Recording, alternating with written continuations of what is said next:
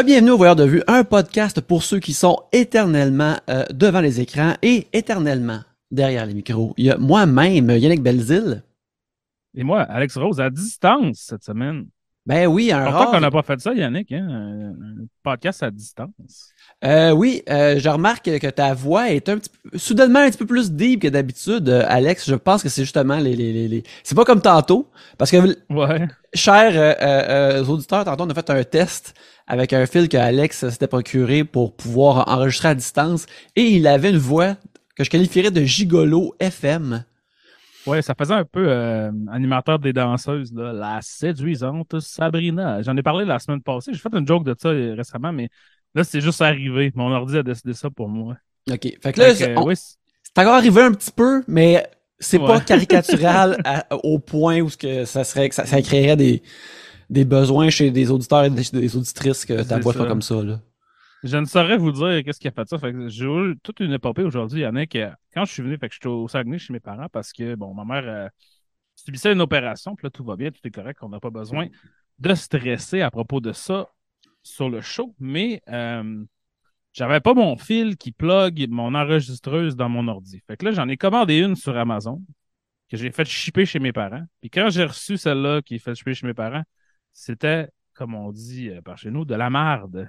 Ça ne Mhm. fonctionnait pas. Alors là, aujourd'hui, j'ai dû partir avec mon frère, Charlotte, à mon frère Sam, qui est ici aussi, pour essayer de trouver un fil. Et il n'y a pas ça à la source à Jonquière. Il n'y a pas ça qu'un Entire à Jonquière, mais il y a ça chez Magari Électronique. Sur Alors, shout out.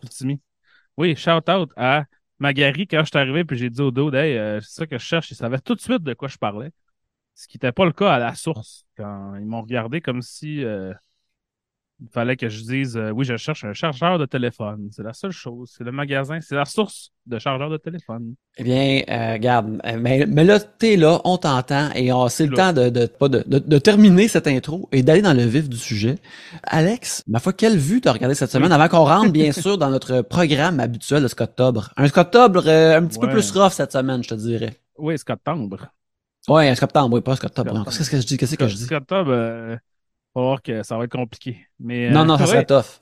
Oui, un peu plus rough cette semaine, effectivement. Ben, euh, ça, moi, je l'ai vu, je le vois très en dents d'ici cette semaine. Je- Ben, j'ai regardé, j'avais dit il y a quelques semaines que j'allais regarder Man on Fire, l'original, film de 1987 de Eli Shouraki, qui était sur Prime, puis j'ai pas eu le temps de le regarder euh, dans le temps qu'on regardait, Man on Fire de Tony Scott, mais je l'ai regardé cette semaine. Et euh, un film assez méconnu, je pense qu'il n'a pas euh, fait beaucoup d'argent ou qui n'a pas été vraiment bien reçu à sa sortie. euh, donc, il est sorti en 1987 et dont Tony Scott était supposé, ou en fait, Tony Scott voulait, avait un intérêt pour réaliser ce film peu après The Hunger. Et euh, le studio a dit Ben non, Tony Scott, tu connais pas assez ça, le cinéma, tu n'es pas assez chevronné. Fait qu'on va demander à Eli Chouraki, qui est un réalisateur français qui n'a jamais fait de film d'action avant ou après Man on Fire.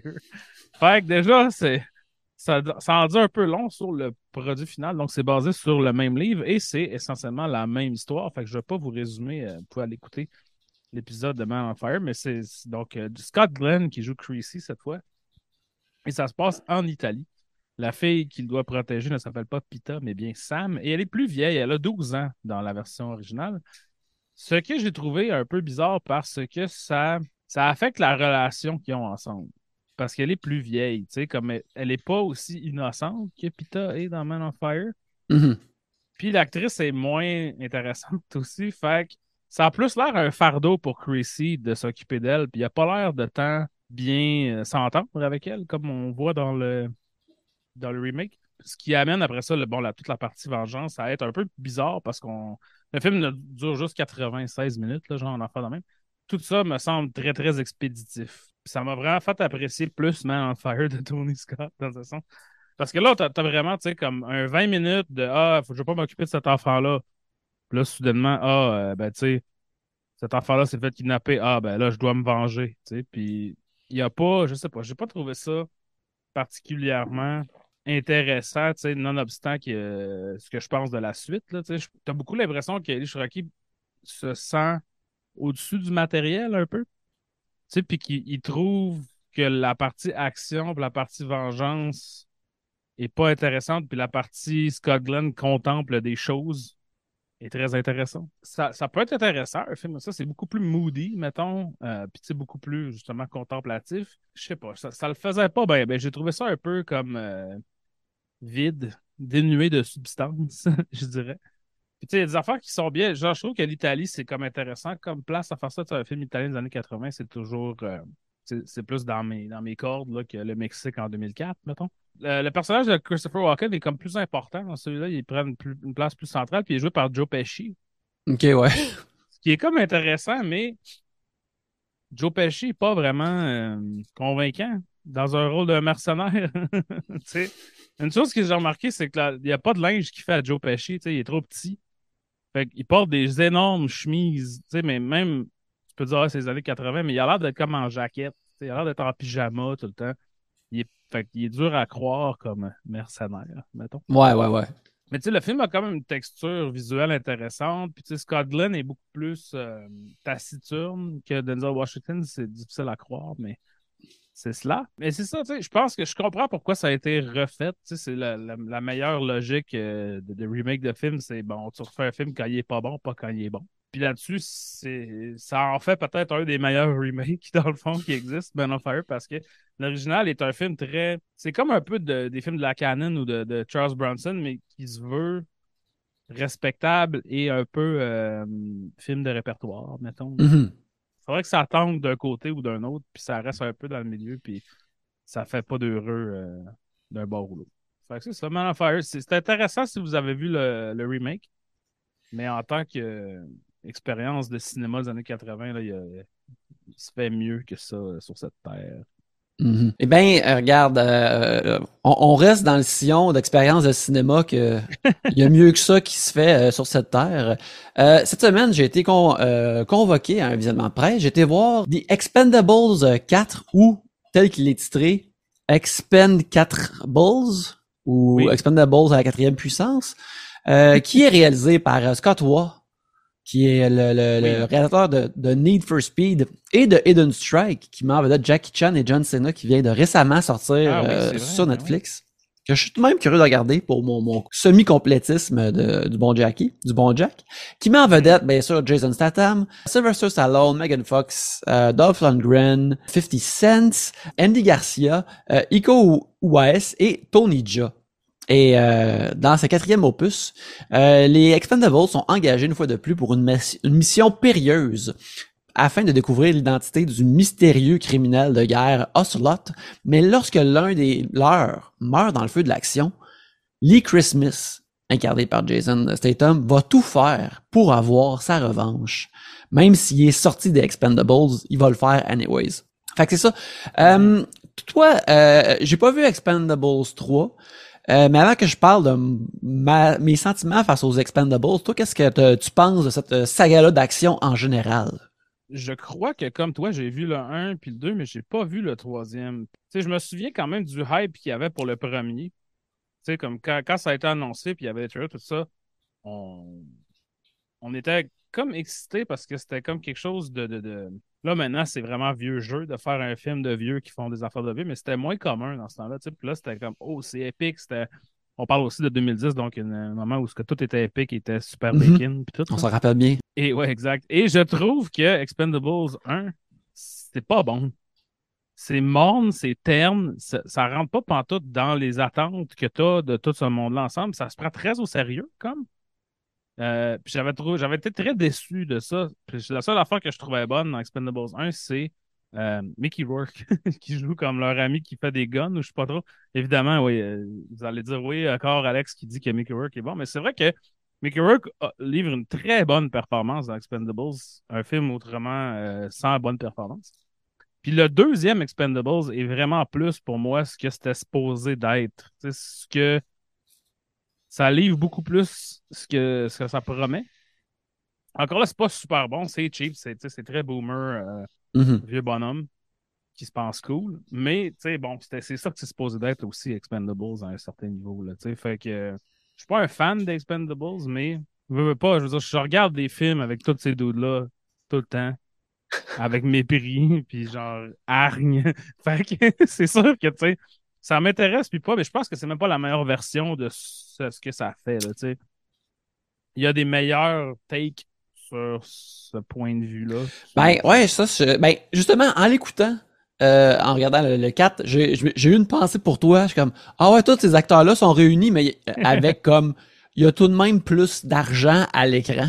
Alex, peut-être qu'il apprécierait ça à cause de ça, mais en même temps, je me disais, c'est comme, ah, c'est ça la- la- la- l'attrait de ces films-là. Ça doit être comme, pour ceux qui sont vraiment fans de ces acteurs-là, ils doivent être comme, ah, Ouais. c'est tellement le fun de les voir dans un film qui a de l'argent puis qui est pas dans trois pièces. ouais, c'est ça, effectivement. Puis, tu sais, puis pour ces acteurs-là, c'est le fun d'être payé grassement pour aller jouer au golf, là, essentiellement, parce que je pense que c'est Mhm. l'équivalent de ça, tu sais. Parce que je pense que, mettons, Mel Gibson, par exemple, dans les films que Mel Gibson fait comparativement à, mettons, Bruce Willis, qu'on sait maintenant pourquoi il faisait très peu d'affaires, Mel Gibson, dans un film cheap de série B, il est quand même beaucoup là. Il doit quand même faire beaucoup de acting. Je pense que c'est un petit horaire. C'est 9 jours versus, mettons, 45. Mais ultimement, il doit travailler fort, tandis que, bon, dans l'Expendables, ils ont l'air de plus se partager les tâches. Ouais, ouais. comme- ça dépend moins de, de l'individu, c'est plus euh, communiste là, comme approche à faire des films de merde puis être payé pour te payer le cul. Fait que... Ouais, ouais, ben, on, on apprécie ça. C'est, en regardant, euh, euh, premièrement, moi, en, en- c'est ça, je trouve, euh, pour les Expendables, c'est que c'est, ça livre pas tant ça la marchandise. sais. On dirait que l'effort, c'est de créer le poster. Ouais, ouais. C'est de dire que tous ces acteurs-là sont là. Puis après, il y a pas vraiment d'effort mis dans l'écriture ou dans développer ces personnages. Puis quand je parle de développer des personnages, là, je pense pas de créer, faire des, des grandes constructions incroyables, mais tu sais, au moins comme écrire quelque chose qui semble spécifique à ces acteurs-là, Ouais, qui est dans les forces de ces acteurs-là. C'est même pas ça. C'est juste, ben, regarde, Jason Statham, il est comme, c'est un bon grognon, fait que là, I guess, qui est en Mais masse grognon. C'est ça qu'il fait partout. tu sais. J'avais parlé Mhm. de Operation Fortune Rules the Gear. Puis tu sais, dans ça, Mhm. il, il sensiblement le même personnage qui est dans les euh, Toll Road. Il s'appelle-tu Toll Road? non, Mhm. ça, Ali Christmas.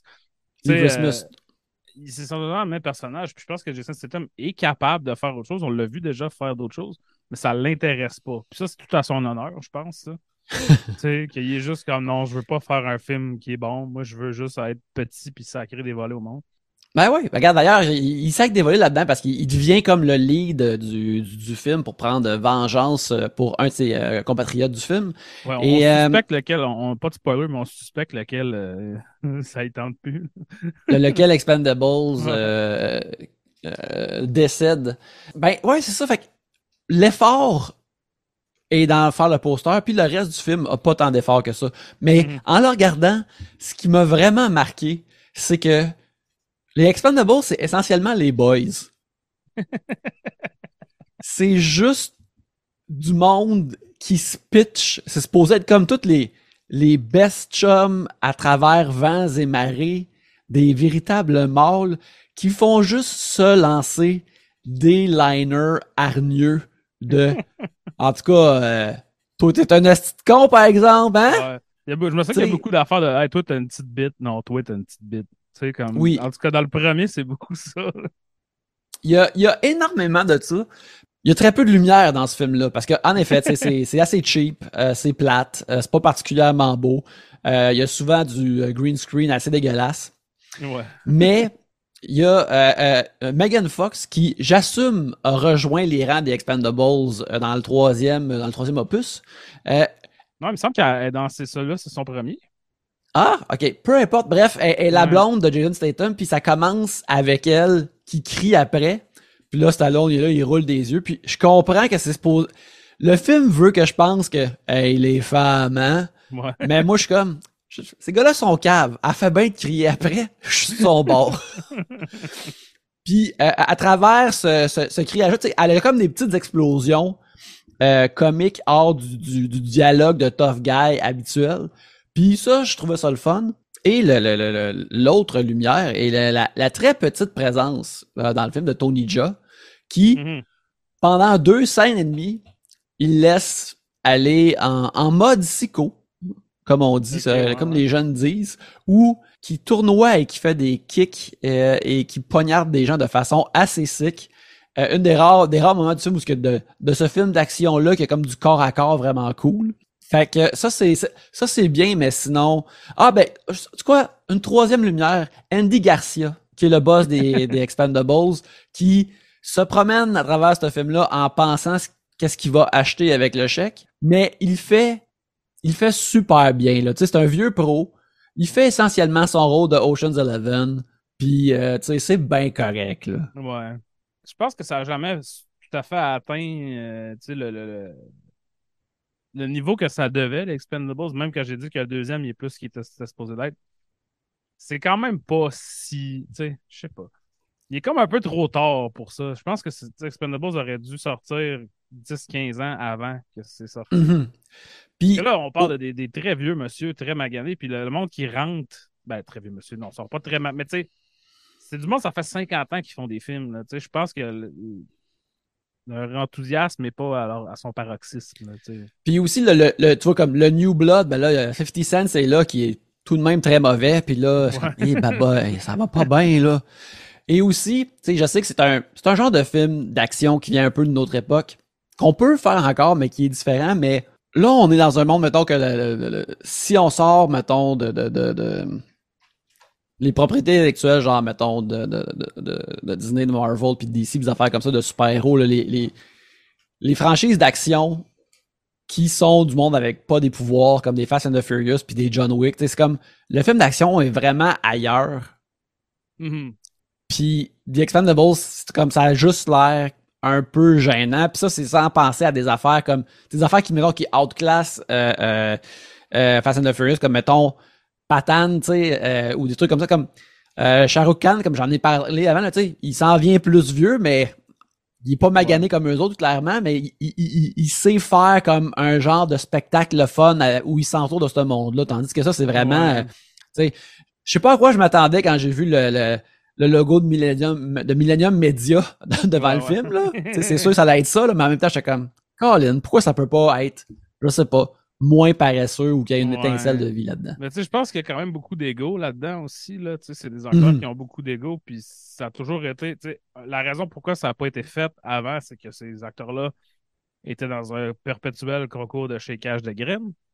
Là, mhm. quand ils ont dit OK, j'ai cesse de, de shaker ma graine, ben qu'est-ce qu'ils ont fait? C'est un film où c'est un concours de shakeage de graines. Fait que tu sais, il y a comme. Il y a de l'ego qui leur permet pas de pouvoir réellement surmonter les limitations qui viennent avec mhm. mettre 10 vedettes dans un film, genre. Parce que je sais pas, tu sais, après ça, je pense, Dolph Lundgren, mettons, il fait tellement des films de dompe que je pense que lui, il s'en crisse, mais tu sais, 50 Cent, il fait plus de films à part avec Sylvester Stallone, je pense. Tu sais, les mhm. films avant ça, c'était genre euh, les, les, Escape Plans. Fait que, tu sais, lui, il, fait ces films-là pour avoir l'air cool, pas pour acter puis être bon, tu sais, parce que tu avais fait un film, euh, All Fall Down, Everything Falls Apart, parce que il jouait un footballeur euh, collégien qui avait le cancer, puis il avait perdu comme 100 livres, puis ça a tout à la puis ce film-là est sorti dans l'oubli total. Fait, c'est aussi du monde qui savent qu'est-ce que le monde veut les voir faire. Puis c'est triste que c'est ça que le monde veut. c'est ça qui est plate. Mais bon. Je vais sûrement le regarder quand même. sais le fait que, genre, depuis qu'on en parle tantôt, que je comment j'ai pas vu Expendables 3, là, c'est en train de me chicoter. Je suis un peu ouais, moi aussi, on dirait que je veux. Il y, a, un trou. Euh, il, y a un, il y, a un, trou dans le cycle et j'ai besoin de le compléter. C'est que je fais. Pourquoi j'ai pas écouté Expendables 3? Tu sais, comme c'est quoi mon excuse? J'en ai pas. Moi, je fais juste regarder de la merde. Dites-moi pas, ah, ben, c'est parce que c'est de la merde, je sais, mais ça veut pas. Euh, forcément, euh, pas quelque chose qui m'a arrêté dans le passé. C'est le temps de passer à Scott Tub, mon cher Alex. Oui, parlant de on entre... la merde. ouais. On entre dans Scott Tub et on entre euh, dans Unfinished Business, un film euh, par notre, euh, notre, Scott le plus proche de nous, Ken Scott, qui a réalisé Unfinished Business, qui est écrit par Stephen Conrad, qui a aussi écrit déjà Pursuit of Happiness, Wonder et The Secret Life uh, of Walter Amity. C'est The Pursuit of Happiness. Euh, j'ai réalisé que je l'ai dit comme A Pursuit of a Penis et euh, c'était pas ça que je voulais dire. Bien que c'est commun quand même avec un accent francophone, euh, malheureusement de. Ouais, mais bien qu'il y a des personnages qui sont à la poursuite d'un pénis dans dans euh, Unfinished Business. On, qui met en vedette Vince Vaughn, Tom Wilkinson, Dave Franco, euh, James Marsden, euh, Sienna Miller, June Diane Raphael et un petit Nick Frost par la bande. Euh, Dans ce film où un patron de PME et ses deux employés voyagent en Europe pour conclure l'entente d'affaires la plus importante de leur vie, mais le voyage routinier devient un réel cauchemar, embûché par des accidents et multiples événements culturels dans la ville de Munich. Pour commencer, regarde, euh, j'assume que tu as vu plus de films avec euh, Vince Vaughn euh, que Oui. moi. J'en ai vu quand même beaucoup, effectivement. Et euh, l'affaire que je voudrais demander, parce que moi, c'est comme mon, mon- ça, c'est comme mon, mon, mon point d'interrogation principal dans ce film-là. C'est essayer d'être un lead de comédie sincère. Est-ce que c'est quelque chose qu'il a refait ou qu'il a essayé de faire une couple de fois? Ben, il a fait Delivery Man, évidemment, euh, Ouais, ouais?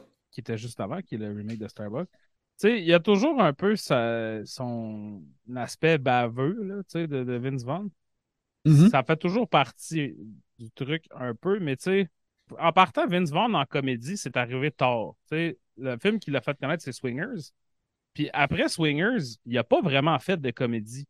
Tu sais, il a joué dans Lost World, il a joué dans Clay Pigeons, Return to Paradise, le remake de Psycho, tu sais, The Cell. C'est tout pas des films de comédie. C'était clairement pas ça qu'il voulait faire. C'est pas avant Old School que la comédie est comme embarquée dans patente. Puis, tu sais, après ça, après Old School, t'as Starsky and Hutch, Dodgeball, Anchorman, Be Cool. Tu sais, des affaires où, ce qui est bon, là, soudainement, on va chercher l'attitude baveuse, un peu snarky, qu'il y avait dans Swingers. Fait que ce qu'on voit dans Unfinished Business, c'est effectivement un peu plus straight man que ce qu'il fait d'habitude, mais son personnage, puis tu sais, il y a des films que j'ai pas vu. J'ai pas vu The Dilemma de Ron Howard, où ce que lui puis euh, Kevin James trompent leur femme, là, ou je sais pas trop. Là. Ouh là là. Ça doit être bon, ça. Puis t'as aussi des films où ce que, tu sais, ils partagent un peu la vedette de Watch, que c'est avec Ben Stiller, Jonah Hill et Richard Ayoade. Que Mhm. là, ils sont comme un peu tous le lead foufou, donc ça peut pas être si foufou que ça, tu sais, je sais pas.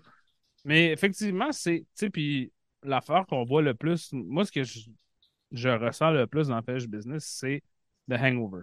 C'est un film post-Hangover, puis c'est un- une tentative d'aller chercher le même public que The Hangover.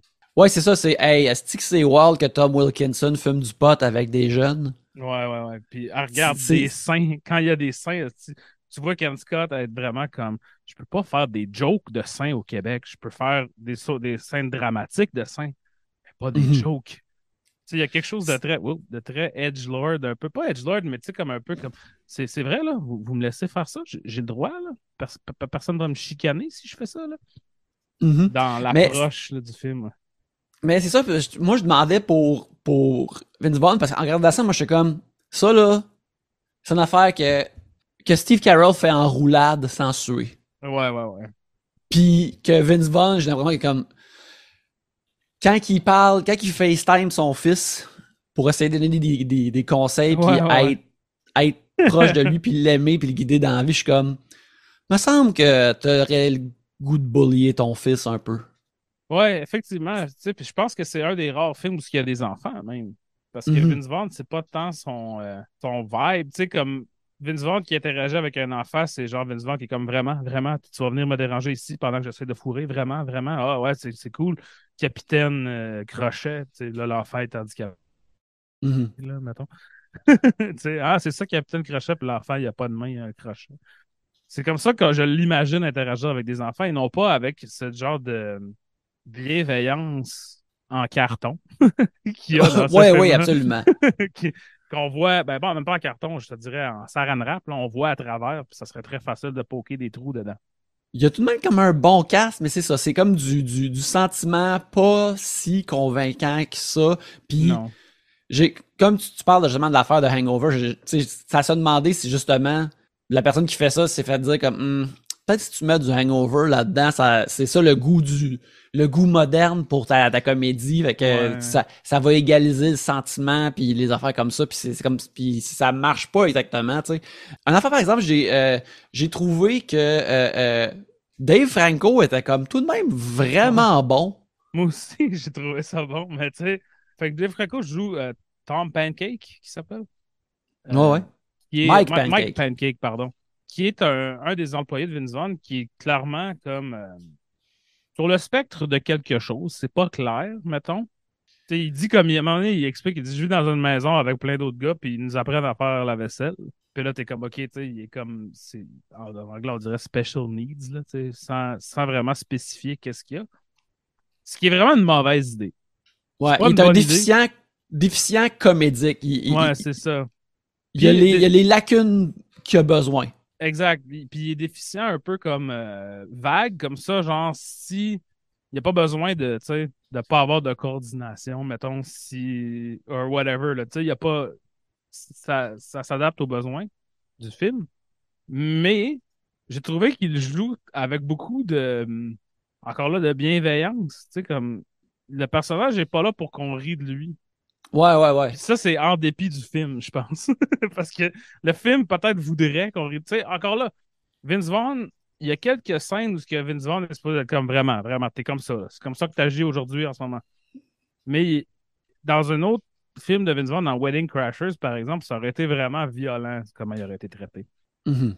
Puis Dave Franco, comme passe outre les limitations, les limites très, très, très limites du film pour créer comme un personnage qui est qui semble vrai. Tu sais, comme une affaire, c'est comme il est obsédé par le sexe, évidemment, puis euh, on, comprend assez rapidement qu'il est puceau. Puis tu sais, comme quand ils, vont dans un spa, puis il y a du monde tout nu, puis il fait boobs, boobs, I just saw boobs, oh, butt crack.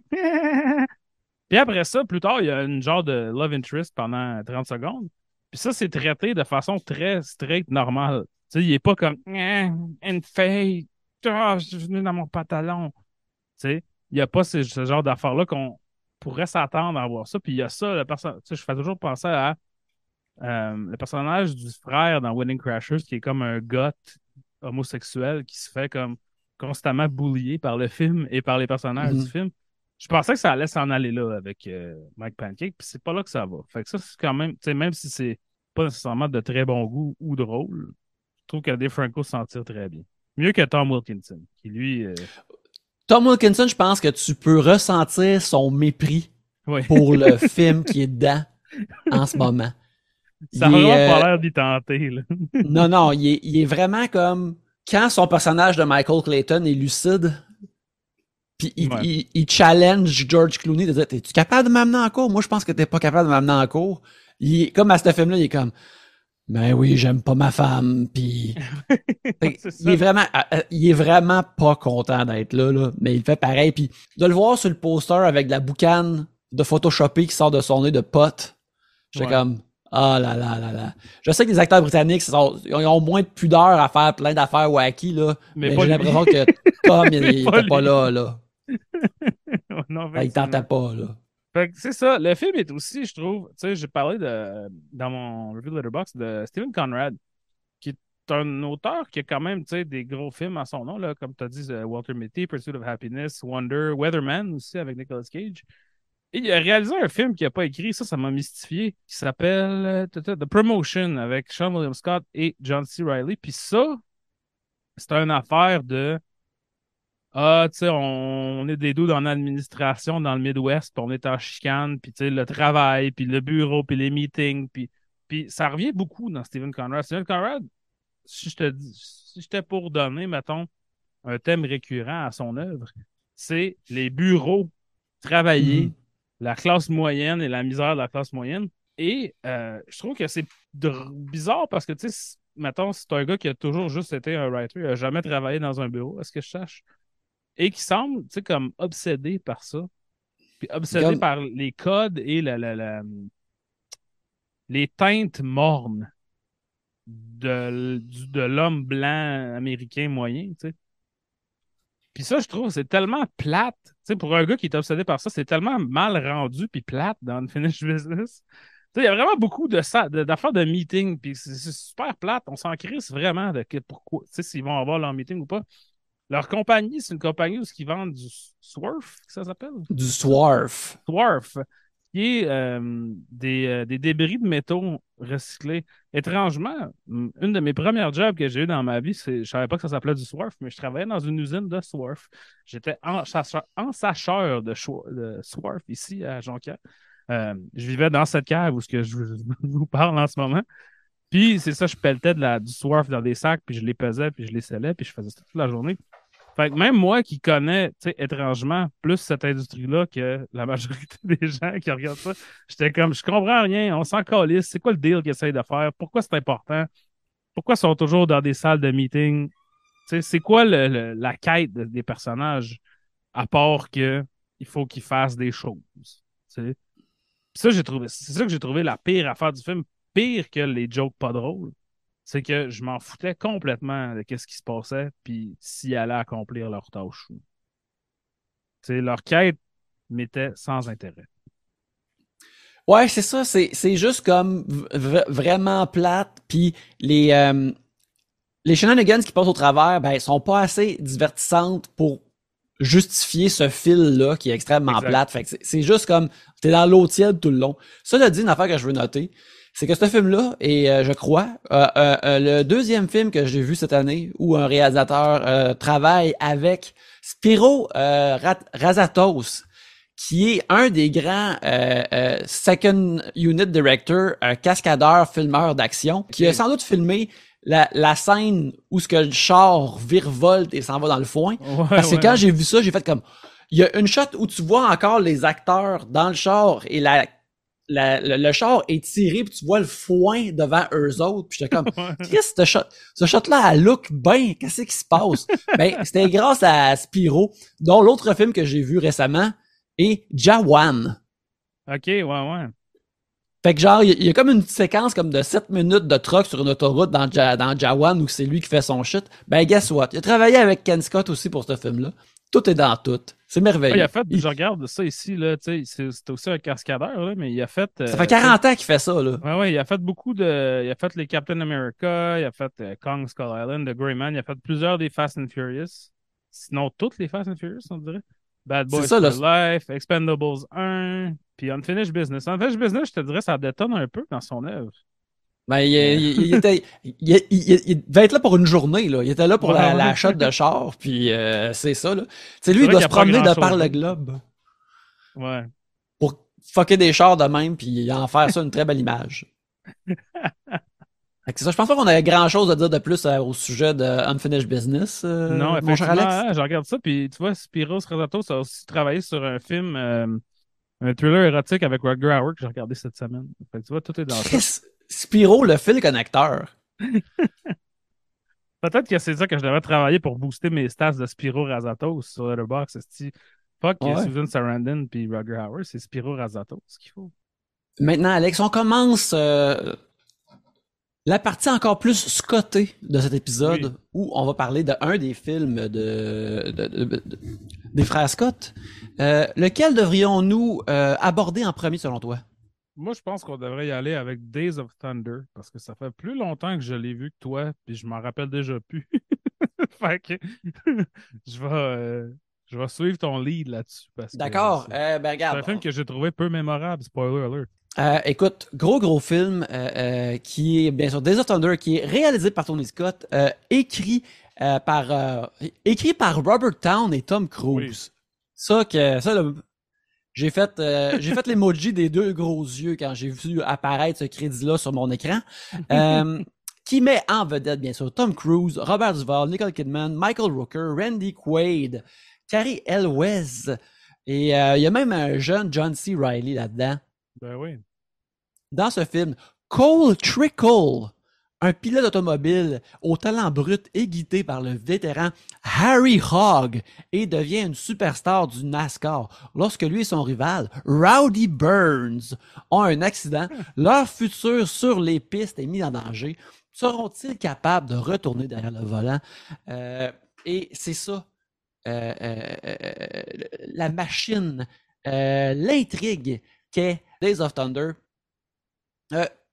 pour commencer, tout le monde le dit sur Leatherbox, euh, tout le monde le dit tout le temps comme c'est clair que Days of Thunder est comme un genre de suite de Top Gun, ça réunit le même monde, c'est une façon, c'est une essai de, de, recréer Top Gun. Puis le monde se demande pourquoi ils n'ont pas fait de Top Gun 2 à la place. Cela est vrai, mais moi ce que je trouve vraiment intéressant, c'est à quel point que oui, c'est supposé être un Top Gun 2. Fait que le film speedrun à travers Top Gun. Ouais dans ses 35 premières minutes. Puis tu sais, c'est pas un film vraiment long, là. il est 107 minutes, mais pour les, les 30 premières minutes, là, ils font Top Gun 1 back-to-back, vraiment rapidement, de façon pas tant à droite. Et après, là, ça devient euh, euh, euh, Top Gun 2, où on aurait Maverick qui est PTSD d'avoir eu un accident d'avion, mais doit se faire convaincre de retourner dans le cockpit pour le plus grand bien. Quoique dans hmm. Top Gun, ça serait pour protéger l'Amérique, mais là, c'est juste pour être dans le NASCAR et euh, subvenir aux besoins de la famille de Michael Rooker, qui lui ne pourra pas euh, retourner derrière le volant. Sérieux, j'ai tout de même trouvé ça plus plaisant que, que je m'attendais. Mais moi, ce que j'ai trouvé vraiment particulier, c'est à quel point euh, là, de ce qu'on comprend de la carrière de Tom Cruise, puis comment il, est comme auteur de sa carrière, il s'allie avec des réalisateurs intéressants pour faire des rôles intéressants, surtout tôt dans sa carrière, euh, dans cette époque-là, de son continuum d'acteurs. Mais là, c'est la première fois qu'on voit, mettons, son nom dans mm-hmm. les, crédits pour écriture. Fait que je le vois s'assire avec Robert Town puis dire comme là, faut qu'il ait ça dedans, puis faut qu'il ait ça dedans, puis faut qu'il ait ça dedans. Fait que j'ai l'impression que d'une très vraie façon, ce film-là, il y a beaucoup de ce que Tom Cruise a dans sa tête qu'est-ce qu'il pense, c'est quoi un, un, bon protagoniste de film? on voit vraiment la, version, on, voit le, le, charbon avant que ça devienne le diamant, mettons, de Ethan Hunt. Oui, absolument. Puis je trouve que c'est ça. Tu je t'ai texté par là que je le regardais, puis j'étais comme, le film veut vraiment me faire beaucoup croire que Tom Cruise, que Cole Trickle est extrêmement cool et bon à tout, tellement que le film peut jamais nous montrer ça. Tu sais, comme, ça set up quelque chose qui, est impossible à démontrer. Parce que le personnage, c'est comme une. Il n'existe pas. Il arrive, puis il a jamais fait de NASCAR avant, puis là, il dit Moi, je suis bon à faire du NASCAR. Puis là, mon fond, non, t'es pas bon. Là, il dit Oui, oui, regardez-moi. Là, il torche. On sait pas d'où ce qui vient. On sait pas c'est quoi sa carrière avant. Il n'y a pas de famille, il n'y a pas d'amis, il n'y a rien. Il y a pas. Tu sais, c'est vraiment, c'est comme une, une carapace de dude cool, vide à l'intérieur, comme Tom Cruise. Mais le problème, c'est que là, ça paraît trop, je trouve. Tu sais, comme c'est trop. Parce que c'est peut-être la première fois qu'il a essayé, comme tu dis, de manipuler son image à ce niveau-là. Ça manque de subtilité, là. Tu sais, c'est, euh, grossier, mettons, comment c'est, euh, comment c'est monté. Puis je trouve que ça, ça m'a rapidement fait perdre d'intérêt dans le film parce que je trouve que le film était plutôt vide à cause de ça. À cause que c'est un personnage qui n'a pas vraiment de de vécu, puis il n'y a pas vraiment de défaut non plus. Tu sais, je veux dire, il y a des défauts, le défaut d'être trop bon, genre. Ouais, le défaut que Tom Cruise a aussi. Il est têtu. C'est ça. Ça a fait que ça, je m'intéressais pas vraiment à ce qui se passait. Il faut, faut, dire que le NASCAR, c'est particulièrement plate pour moi aussi. C'est pas un, euh, un, sport qui, qui m'interpelle. J'ai même pas de permis de conduire, comme euh, je me le fais rappeler à tous les jours quand je suis au Saguenay. Euh, fait que ça, mais je trouve que c'est pas intéressant. je trouve que contrairement. Tom Cruise, lui, est intéressé par ce personnage de genre de gladiateur de surhomme. Puis Robert Town, lui, a l'air d'être intéressé par le nitty-gritty du NASCAR. C'est un film, genre, qui pour moi est, beaucoup, très cocaïné, mais je pense que quand le monde disait ça, c'est un film de cocaïne, il parle de l'énergie, puis le. Mais moi, j'ai plus l'impression. C'est un film de cocaïne dans le sens que c'est du monde que j'ai l'impression qu'ils se sont intéressés à quelque chose pendant qu'ils étaient sa poudre ils ont démontré l'étendue de leur intérêt pendant qu'ils étaient sa poudre. Ils n'ont pas, pas continué à étudier. Je pense que c'est pas clair ce que j'essaie d'expliquer, mais quand quelqu'un fait de la poudre, il y a toujours des plans, des projets, il s'intéresse full pin à des affaires spécifiques, il stack sur des, des détails, mettons, puis il promet des choses que le lendemain, il va jamais faire. Puis moi, j'ai un peu l'impression que Days of Thunder stache sur des affaires, s'intéresse à des choses, se fait des plans, puis après ça, ne les n'aboutit pas vraiment à la fin de ses plans, tombe plutôt dans des clichés d'annonces de bougies, là, puis d'annonces de casserole, tu sais, que à un moment donné, ça m'a vraiment comme. Euh, ça m'a saoulé. Tu sais, je pense que c'est la pire version de ce que je sais que tous ces gens-là sont capables de faire. Puis ça devient un peu mécanique. Tu sais, j'ai juste l'impression de voir Jerry Bruckheimer et Don Simpson, euh, sont le producteur qui est avec, avec Jerry Bruckheimer, c'est pas qui joue dans le film d'ailleurs. Qui joue le pilote automobile italien. Euh, ouais, exact. Qui, de ce que j'ai eu dans mes minces recherches, était supposé avoir un plus grand rôle dans le film, mais était trop mauvais. Ouais. Puis Don Simpson est mort d'une crise de cœur à cause qu'il avait fait trop de poudre. Un peu après Crimson Tide, si je ne m'abuse. Mhm. Tous ces, ces gars-là ont défini vraiment comme une image puis une, une texture de cinéma américain à cette époque-là, qui, je crois, est assez intéressante, mais que c'est abré en air dans Days of Thunder, puis ça fait un film plate de, de Zoom Zoom que j'ai trouvé plutôt euh, emmerdant, puis pas particulièrement non plus dans les cordes des, euh, des forces de Tony Scott, même si tu sais, il y a beaucoup de boucan. Encore là, il y a de la boucane, tu sais, des choses, ça fait de la boucane, fait que là, je comprends que lui était comme D'accord, ok. Let's go. J'accepte. Mais tu sais, je sais pas. J'ai... Honnêtement, là, ça fait euh, cinq ou six jours que je l'ai vu, puis je- ah, c'est complètement sorti de ma tête. Là, j'ai... Ça m'a vraiment pas marqué. Puis j'avais espoir, peut-être, d'être comme ah, s'il y a quelqu'un qui peut me faire aimer des chars, des films de chars qui tournent en rond, sans vol, sans whatever, genre, ça serait bien Tony Scott puis Robert Town, mais ça n'a pas fonctionné. Ouais, ben, euh, euh, j'ai, aimé ça plus que ça. Comme j'ai trouvé que les, euh, le, montage, la façon qu'il a tourné les scènes de course était tout de même vraiment cool. Euh, il y a vraiment des, des, des, des shots que tu vois, ils ont sacré une grosse caméra en avant d'un bumper pour Mhm. être proche d'un char. Puis tu sais, le, c'est le même genre de, de, de tour de force, de montage kaléidoscopique de jet de Top Gun, mais là, vu que toutes les c'est des véhicules qui sont sur le sol, puis mettons, il y a des Mhm. barrières, des affaires comme ça, c'est plus efficace. Fait que je trouve qu'il y a des visuels de ça qui sont vraiment comme incroyables, puis qui sont vraiment prenants. Le reste, à part de ça, c'est vraiment niaiseux, mais euh, y a- il y a- moi, il y a quelque chose qui. Ben, J'imagine que c'est comme ça pour toi aussi. Quand tu te mets, mettons, à suivre comme un certain auteur, il y a un aspect complétiste, comme qu'on va écouter Expendables 3, mais il y a aussi comme. Ah, même dans ces affaires moins bons, je veux voir s'il y a comme des morceaux intéressants Mhm. de, de l'œuvre ou que. Ah, là, c'est là qu'il va faire un genre de ricochet sur ses thèmes ou ses images habituelles ou Ouais, ouais. Je dirais que euh, Days of Thunder, c'est c'est là que ça arrivait là, dans, dans- pour Ouais. moi. là. J'étais comme- J'étais intéressé pour le projet, mais sinon, puis aussi, euh, mais, mais sinon, j'étais comme Ah, ok, ouais. J'appréciais à quel. à- à- tu sais, comme 107 minutes, à la vitesse que ça allait, puis pas juste les chars, que c'était comme Let's go. Euh, mais aussi, euh, tu sais, Robert Duval en figure paternelle, vraiment, euh, toute, la sauce est là pour être figure paternelle, coach iconique. Euh, euh, que j'étais comme j'appréciais le travail d'un vieux pro chevronné. Ouais. Puis que, à quel point Carrie Elwes a l'air de Val Kilmer dans Top Gun, puis qu'il joue son, son ombre, que je me rappelle plus de son nom, que j'appelle probablement Burn Rubber ou quelque chose de. non, il Russ, s'appelle Russ Wheeler. Russ Wheeler. Ah.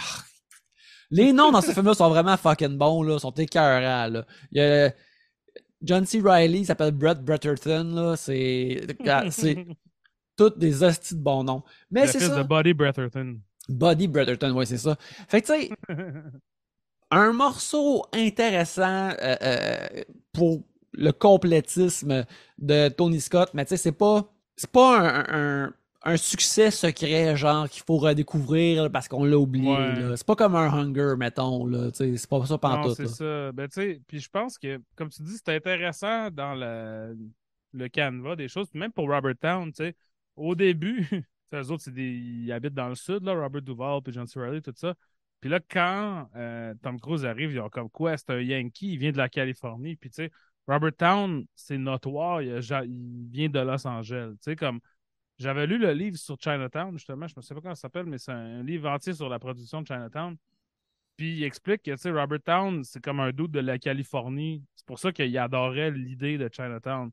Fait que quand ça c'est parti, j'étais comme, oh, est-ce que Robert Town méprise le, NASCAR? Tu sais, comme, est-ce que lui est comme, moi je suis le outsider, tu sais, puis que Tom- le personnage de Tom Cruise est comme la version de Robert Town qui arrive, puis qui est comme, moi je viens de la Californie, j'ai même pas besoin d'avoir déjà fait ça pour être bon. Tu sais, comme, il y a, y a un arc comme intéressant si tu vois ça comme étant un film à propos de Robert Town plus que à propos de Tom Cruise.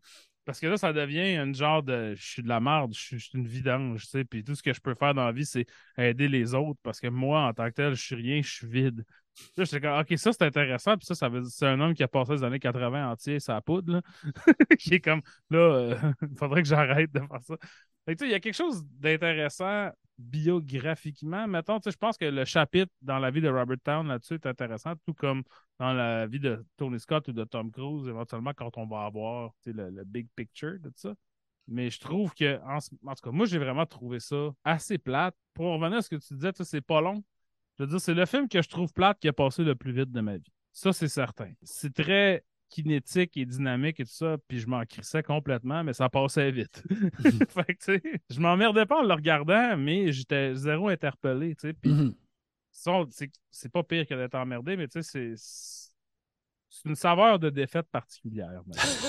Alors c'est ça. Euh, Days of Thunder, encore là, pas quelque chose que vous allez, que vous avez besoin de, de réexaminer, euh, Non, de c'est ça. retourner Puis Vous dedans. l'avez sûrement vu à TQS. Ça, je me souviens que c'était à TQS. tout le Ouais, temps, ouais, tout le ouais. Moi, je me rappelle, c'était vraiment le super écran. Je me rappelle de l'avoir un super écran, là, Ouais. genre. Puis tu sais, c'est le genre de film aussi que, que c'est pas. Quand t'es un flow, tu sais pas interpellé d'arriver à moitié.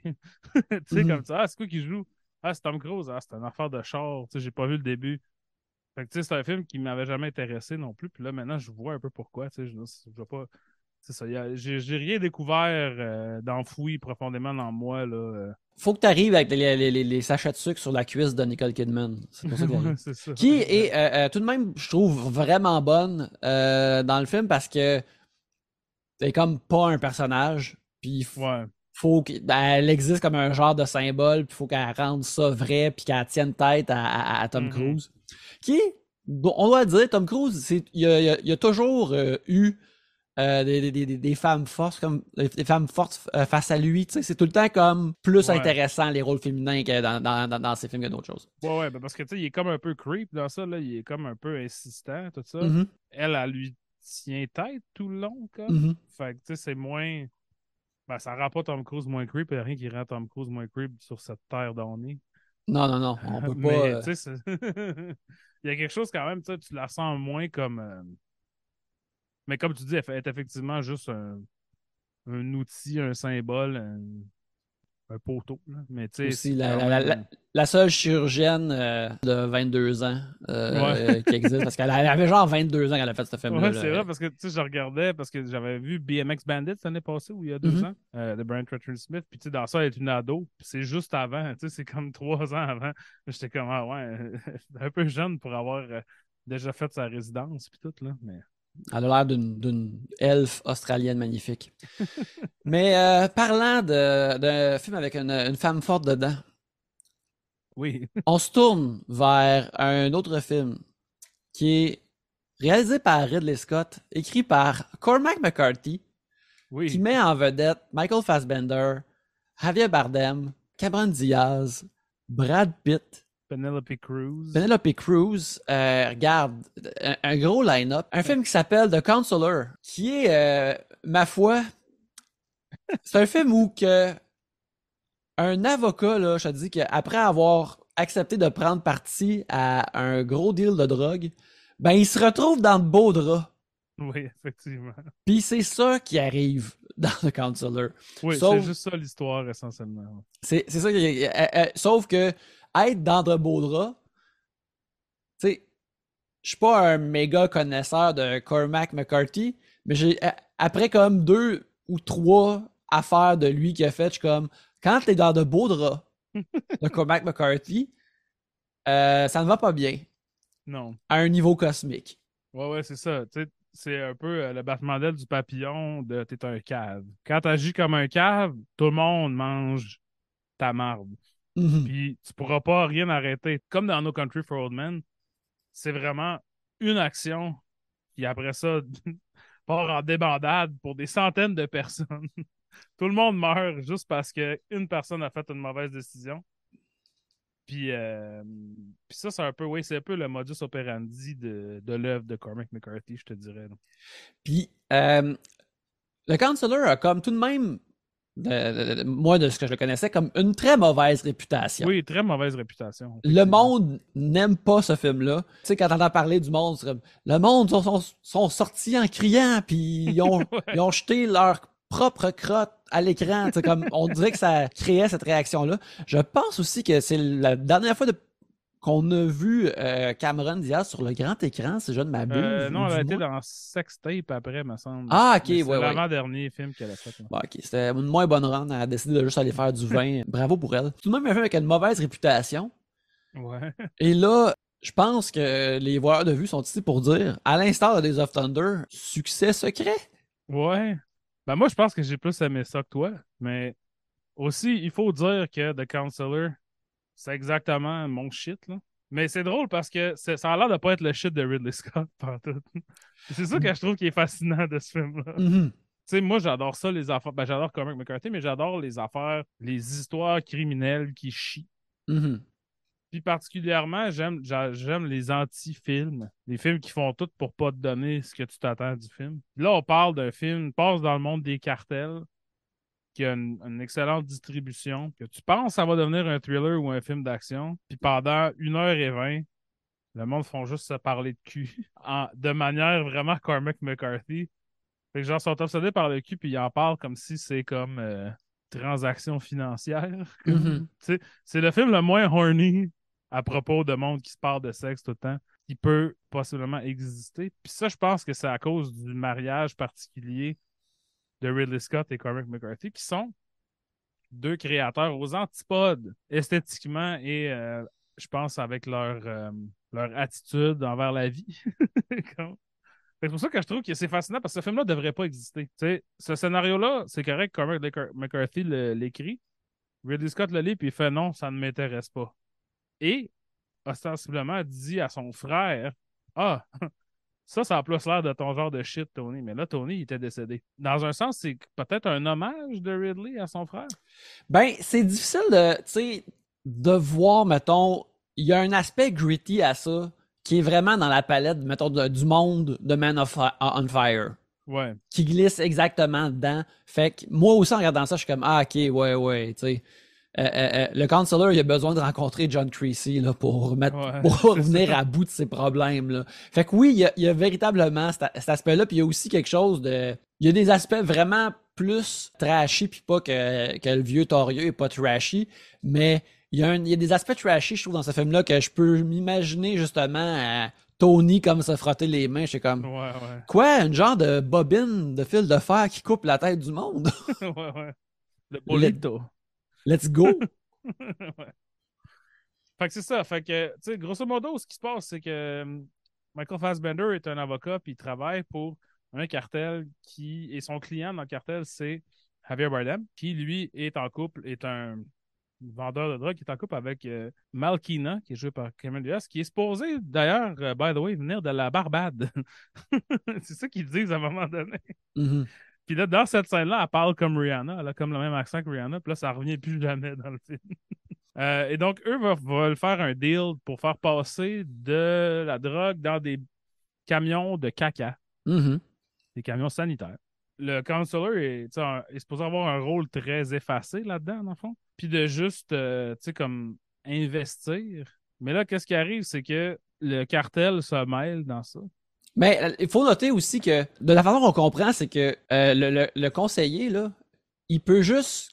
Tu sais, il est comme sur ce qu'on appelle un, un- un retainer pour Javier Bardem, puis il est comme devenu son ami. Fait que, de ce qu'on sait, il a pas besoin de s'impliquer zéro là-dedans. Ouais, ouais, ouais, c'est ça. Dans une scène où ce qu'il dit, euh, il parle de sa situation financière, je suis, je suis acculé au point du mur. au- il est dans une, une Bentley, puis tu vois le logo de Bentley, genre, sur- Ah ouais. sur son dossier de char.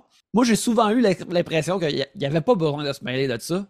Ce qui rend comme- la patente encore plus. Mais comme dans No Country for Old Men, tu sais, il, est- il est victime d'un sentiment qu'il aurait dû écraser. Tu sais, dans No Country for Old Men, c'est dans l'empathie, puis là, c'est il veut, genre, se penser bon. Mhm. Il voit, parce que, Harry Bardem, qui est un personnage très flamboyant, qui porte comme des chemises en soie euh, Prada, puis il a des cheveux euh, en, gelés en pic énormes sur sa tête. Il veut un peu de ça, puis lui, c'est comme plus un avocat, il est un peu plus dol, il est avec euh, Penelope Cruz, qui est sa, sa fiancée. Puis tu vois qu'il est, il est comme attiré par ça, puis il devrait dire non. Tu peux être attiré, mais faut pas que tu, tu sais, tu peux Mm. regarder, mais faut pas que tu touches. Là, il est comme, je veux te toucher un peu. Ça a l'air Là, le la- fun. Là, la seconde qui touche, tout chie. Puis ça chie à une, une échelle c'est incompréhensible là, le, le, niveau de monde qui meurt à cause que lui a décidé de se mêler de ça. Puis, mais c'est ça, mais c'est un film, tu sais, puis là, la façon qu'on le décrit, ça a l'air d'un thriller, c'est vraiment pas ça. C'est pas comme No Country for Men, c'est pas. Euh, no Country for Men, c'est ça, c'est extrêmement stressant, t'es super euh, impliqué dans l'affaire. Tu veux. Le Counselor, ça te garde à bout de bras tout le long. C'est beaucoup, beaucoup, beaucoup de conversations. Presque exclusivement des conversations quand il y a des scènes d'action, ça se passe en 30 secondes, c'est super violent, puis c'est super expéditif, mettons. Puis c'est ça, moi, que j'aime de ça, c'est parce que, tu sais, un, Ridley Scott, c'est pas ce genre de film-là qu'il fait non plus, tu. Puis dans toutes les scènes de dialogue, je suis vraiment comme, à quoi Tony Scott pense? Pourquoi? Qu'est-ce qui l'a intéressé dans ça? Puis le film est super, le film est super slick visuellement. Puis ils ont comme lancé une nouvelle collection, je pense que c'est Prada, tout le linge vient de Prada, puis c'est du nouveau, tu sais, c'est la collection Counselor. Ce qui est très bizarre, tu sais, pour un film à propos de comment l'argent arrange rien, puis l'argent, en fait, tout ce que l'argent touche se fait détruire. Ça, comme on va flasher quand même des chemises, puis des pantalons, puis des soutes, là. Il faut quand même pas ça. Le film est une contradiction un peu à, l'intérieur même du film. Pas du tout ses qualités un peu euh, burinées de No Country for Old Men. C'est super shiny puis c'est super slick. Je trouve ça fascinant, dans le fond. Moi, c'est ça que c'est un film que je trouve, intéressant de bout à l'autre. Chaque seconde est intéressante. Puis pas nécessairement parce que, genre, je veux voir qu'est-ce qui va se passer. Parce que je l'avais déjà vu, je savais qu'est-ce qui se passait, mais j'étais comme. Tous les choix sont weird. Tu sais, Brad Pitt a un rôle de soutien. Ouais, ouais. Habillé en cowboy. Mm-hmm. Puis là, il est puis quand on te le présente, un peu comme quand il y a Woody Harrelson dans No Country for Old Men, tu sais, comme ah ça c'est le vrai protagoniste de l'histoire, tu sais, c'est lui qui va être important. Puis lui, il fait juste dire Tu devrais pas faire ça, c'est une mauvaise idée. Pourquoi tu as fait ça? T'es pas, dans... pas à bonne place. Jamais il impose le fait qu'il y ait Brad Pitt dedans. Puis, spoiler, ça se termine vraiment mal. Pour... Ben, ça se termine vraiment mal pour tout le monde. Oui, absolument. Mais Brad Pitt, ça se, termine graphiquement mal. de manière graphique. Fait que, tu sais, je pense que c'est comme, c'est très nihiliste comme film, tu sais. Puis c'est un film qui a pas je pense qu'il y a des affaires que le monde n'aimait pas. C'est Ah, ce film-là n'a pas grand-chose à dire, puis il prend tellement son temps, puis il dit tellement de façon grandiose. Mais en réalité, il n'y a rien à dire. Puis ça, je trouve ça quand même hot. J'aime ça. J'aime ça que le film n'a rien à dire. Puis qui est comme J'ai rien à dire, ça va être 40 monologues. Puis mon personnage a, des guépards euh, dans son char. Ben, moi, je suis pas d'accord que ça n'a rien à dire. C'est juste comme, regarde, ce gars-là, il s'est pogné le doigt dans l'engrenage, puis tu vas tout le voir. Ouais, ben c'est ça. Ce que je veux dire, ça n'a rien à dire de plus que quand ça dit ça. Puis ça, ça le mhm. dit dès le début, tu sais. Ça, ça élabore pas sur ce.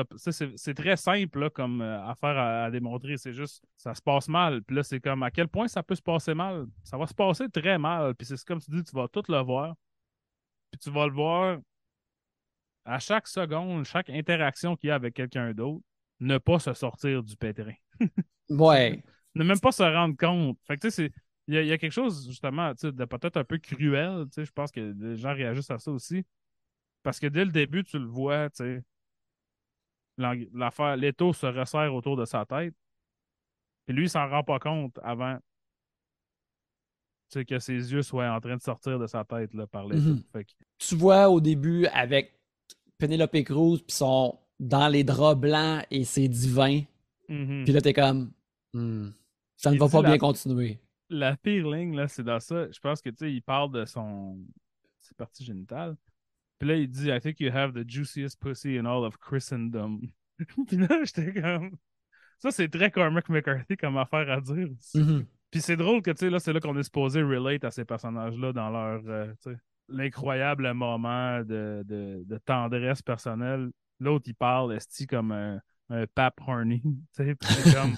je trouve, c'est ça, je trouve, c'est tellement. C'est comme c'est à la fois très simple, c'est tellement difficile d'approche, comme c'est vraiment difficile en tant qu'auditeur ou en tant que spectateur plutôt, d'être comme Ah ouais, je sais c'est qui les bons, puis c'est qui les méchants là-dedans, puis je sais qu'est-ce qui devrait se passer, puis qu'est-ce que je veux voir arriver. C'est impossible, ça n'existe pas. Ce film-là, il n'y a pas d'héros dedans, il y a juste des méchants. Tu fais juste regarder le, un chaos nihiliste arriver pendant deux heures. Puis c'est ça. Ben, ouais, c'est, c'est ça, tu sais. euh, euh, moi, ça, ça m'a, une affaire aussi que ça m'a fait penser, c'est, tu sais, euh, un- une affaire que le, le monde dit, puis qu'on a remarqué comme, c'est cool, euh, Body Heat ou Chinatown, parce que c'est des films noirs. Les néo-noirs, ils peuvent aller plus loin que les noirs classiques. Ouais. Mais là, Cormac McCarthy ah ouais, tu penses? C'est ça que toi, tu penses? Tu trouves ça, pas à ouais, quel point le crime, c'est de la merde.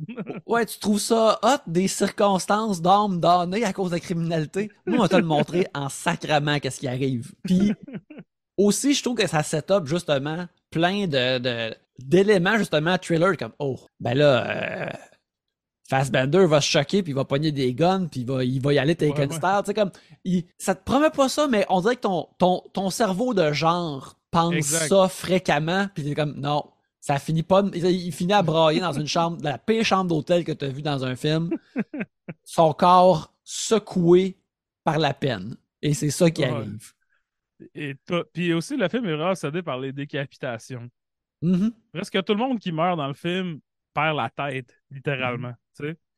Comme. pis ça, c'est une métaphore vraiment niaiseuse. tu. They lose their heads, mais c'est vraiment ça qui arrive. Presque tout le monde, tout le monde d'innocent, tout le monde qui est pas le counselor, se fait décapiter. puis, là, ça aussi, c'est quand même un quartier qui est comme, Hey, ça doit vraiment pas être le fun, s'en faire décapiter. Imagine. Tout ce que t'es, c'est contenu dans ta tête, puis là, c'est rendu déconnecté de ton corps, puis t'es mort en plus. Fait que même- tu vivras même pas ta mort, genre, en pleine possession de ton corps. T'es automatiquement dissocié de la vie, puis c'est fait. tu le verras pas arriver, puis t'es juste mort. T'existes plus, t'es de la viande, t'es de la charogne, instantanément. En tout cas, c'est très nihiliste, tu sais, puis je pense que je peux comprendre pourquoi le monde n'aime pas ça aussi. là. Ouais, ouais, dire, ouais. C'est difficile d'accès, puis en plus, c'est ça, c'est un gros film de studio par un réalisateur super mainstream avec plein de vedettes. Puis ça, tu sais, Alex aime ça. Alex aime ça quand le monde sont comme, tu sais, du monde par rapport qui va, y arrive au ven- vendredi soir, ils vont toujours au cinéma. Ils sont comme, hey, un film avec Brad Pitt. Puis là, ils doivent subir ça. J'adore ça.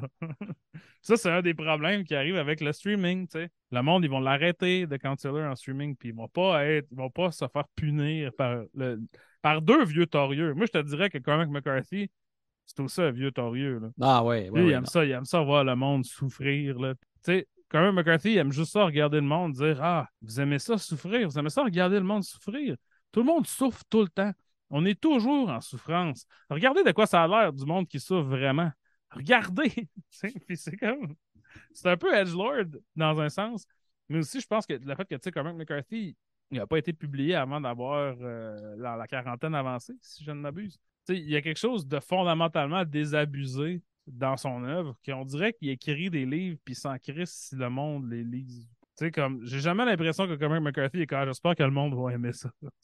Ben, sérieux, moi je trouve la seule genre de mesure de happy hand qu'il y a dans ce film-là, c'est que les, euh, les, les, les, guépards transportés par Javier Bardem Ouais. survivent à l'accident de char, puis ils sortent, puis ils sont libérés. Ouais, Ça, je suis comme, il y a juste les forces primaires de la nature qui peuvent comme peut-être prospérer et avoir le droit d'exister naturellement dans cet univers-là. Le reste, get fucked. C'est ça qui arrive. Ouais, c'est, fantastique. Fait que, tu sais, moi, j'avais déjà vu, puis j'avais bien aimé ça la première fois. Puis là, la deuxième fois, je pensais que j'allais plus aimer ça, en fait. Je pensais que j'allais faire genre. ah, je savais que c'était bon, mais c'était incroyable. Mais en fait, je suis resté un peu pas mal au même niveau parce que c'est, vraiment pas un film qui gagne à être réanalysé. Dans le fond. Tu sais, Mhm. Il dit tout ce qu'il y a à dire la première fois. Puis, je pense que c'est pas le genre de film, à l'époque où, que, mettons, les gens achetaient des DVD, mettons. T'as ça parce que tu dis, ah, vendredi soir, throw on un petit counselor, puis tu sais, relaxer. Parce que c'est comme, c'est activement en train de, quasiment de te, de te supplier de ne pas le regarder. en, te, en te disant, tu sais, comme, voici toutes les affaires que t'aimes, du beau linge, des beaux cheveux, des belles personnes.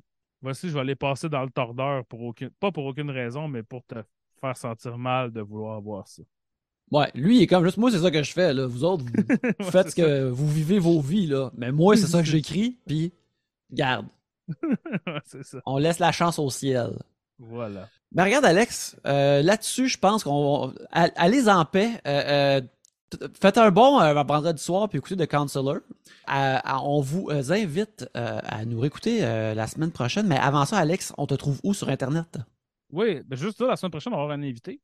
Oui. Euh, on va avoir Eric Kaboulian. Oui. Qui, euh, qui a écrit euh, Le Plongeur, Viking, et ainsi de suite. Qui va venir nous parler de Black Rain et de Last Boy Scout. Très hâte. Et notre film de Ken Scott sera bien sûr Les Doigts Croches, le seul film de Ken Scott qui reste pour terminer Scott Town. Donc, c'est deux choix personnels d'Eric directement. Et moi, j'ai déjà vu Last Boy Scout, mais j'ai jamais vu Black Rain. Fait que j'ai bien hâte parce que je. J'ai vu Black Rain quand j'étais jeune quand j'étais très jeune. Mais euh, Last Boy Scout, je l'ai écouté, euh, je l'ai vu la première fois l'an passé et j'ai bien aimé ça. J'ai hâte de le revoir. Euh, pour ma part, vous pouvez me trouver à Yannick Belzil sur Twitter, sur Instagram, sur Letterboxd ainsi que sur Substack. Et ben, ma foi, dans vos jeux vidéo, si vous achetez le nouveau DLC de Ninja Turtles, Dimension Shell Shark. Ouais, moi, c'est tout ce que j'écoute.substack.com pour mon infolettre sur la musique. Alex Rose avec deux petites barres à la fin sur Letterboxd et sur, les, sur Instagram. Dans le fond, c'est Wild That Exist? Pour mon Instagram personnel et mon Instagram de découpage de journal, c'est Alex Lee Journal. Alors là-dessus, merci de nous avoir écoutés, mais surtout, allez voir des vues. Yeah.